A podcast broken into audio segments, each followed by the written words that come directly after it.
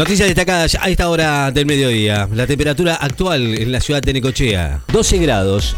La humedad, 96%. Vientos del norte a 8 kilómetros en la hora.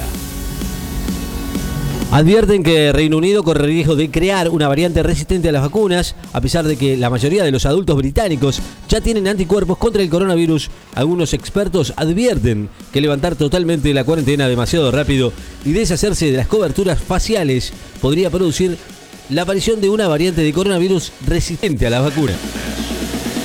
Zack Snyder dirigirá una película de ciencia ficción inspirada en Kurosawa y Star Wars el realizador estadounidense Zack Snyder, quien viene de estrenar El Ejército de los Muertos y su muy postergada versión de la Liga de la Justicia.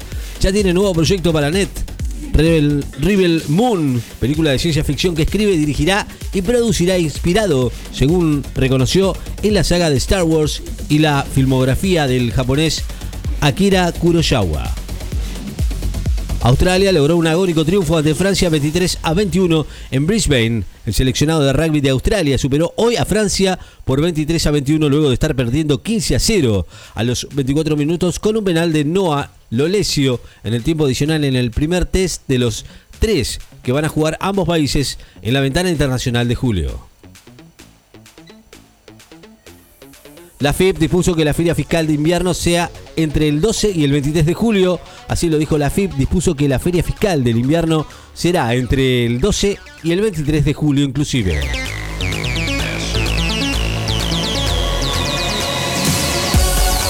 Wimbledon tendrá un finalista argentino en dobles después de los triunfos por separado de Ceballos y González.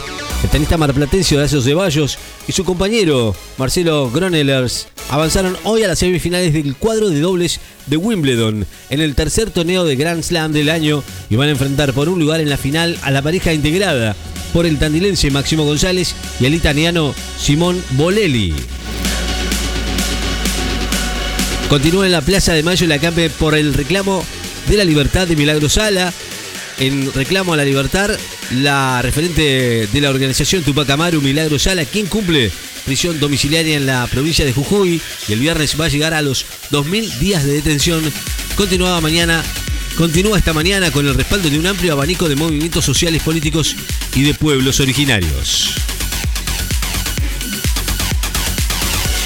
La variante Delta no da tregua a Indonesia que registra nuevo récord de muertes. Indonesia informó hoy un récord de 1.040 muertes por coronavirus y amplió sus restricciones en medio de un fuerte rebrote atribuido a la variante Delta del coronavirus que es altamente contagiosa. Una mujer muerta y una herida y dos niños ilesos después de un derrumbe parcial por una explosión en una caldera en la ciudad de Mar del Plata.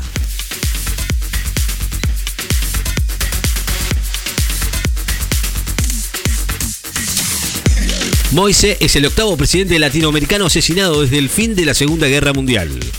Con el magnicidio del haitiano Jovenal Moise ocurrido hoy, suman ocho los presidentes latinoamericanos asesinados mientras se encontraban en el ejercicio de su mandato desde el final de la Segunda Guerra Mundial hasta el día de hoy.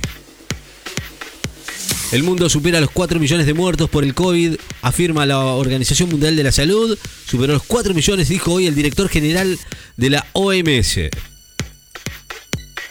Cafiero va a exponer mañana su informe de gestión y, se va, y va a responder preguntas de los diputados. El jefe de gabinete va a brindar mañana su informe de gestión ante la Cámara de Diputados en el cual va a defender el modelo de producción e inclusión de todos los sectores que lleva adelante el gobierno en el marco de la pandemia. El senador Reutemann sigue internado en una situación crítica y en un estado irreversible, dijo su sobrino, el senador el Lole Reutemann continuaba hoy internado en un sanatorio de la ciudad de Santa Fe en una situación crítica y se encontraba sedado en estado irreversible, según dijo su sobrino, el exdiputado provincial Federico Reutemann. El multicampeón Usain Bolt cree que con el cansado deportivo actual hubiera sido mucho más rápido. El ex atleta jamaiquino Usain Bolt, ganador de ocho preseas doradas olímpicas, aseguró hoy que si hubiera dispuesto de zapatillas de clavos como las que se usan actualmente con fibra de carbono y espumas reactivas, habría bajado los 9,50 segundos los 100 metros llanos, mejorando mucho su vigente récord mundial de 9,58 logrado en Berlín 2009.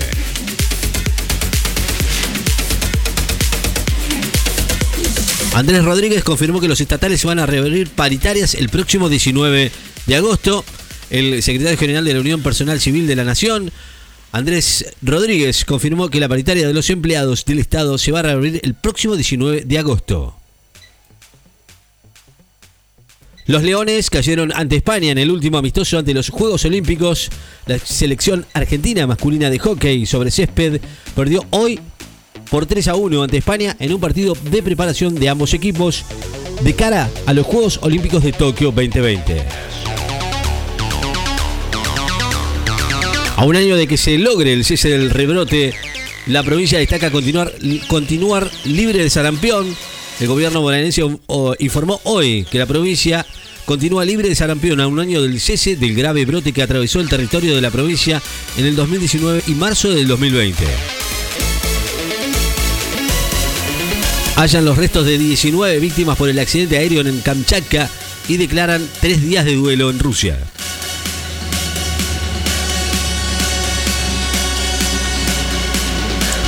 El argentino Echeverry avanzó a cuartos de final en Challenger italiano de Perugia. El argentino Tomás Echeverry clasificó hoy para los cuartos de final del Challenger de Perugia en Italia sobre superficie de polvo de ladrillo, con premios de 44.820 euros, después de imponerse sobre el suizo Dominique Stephen Schweiker por 7-5-6-4. Las Leonas golearon 5-2 a España en el último amistoso antes de viajar a Tokio. El seleccionado argentino femenino de hockey le ganó a España 5-2 en Valencia y en el cuarto y último amistoso de preparación en vistas a los Juegos Olímpicos de Tokio 2020.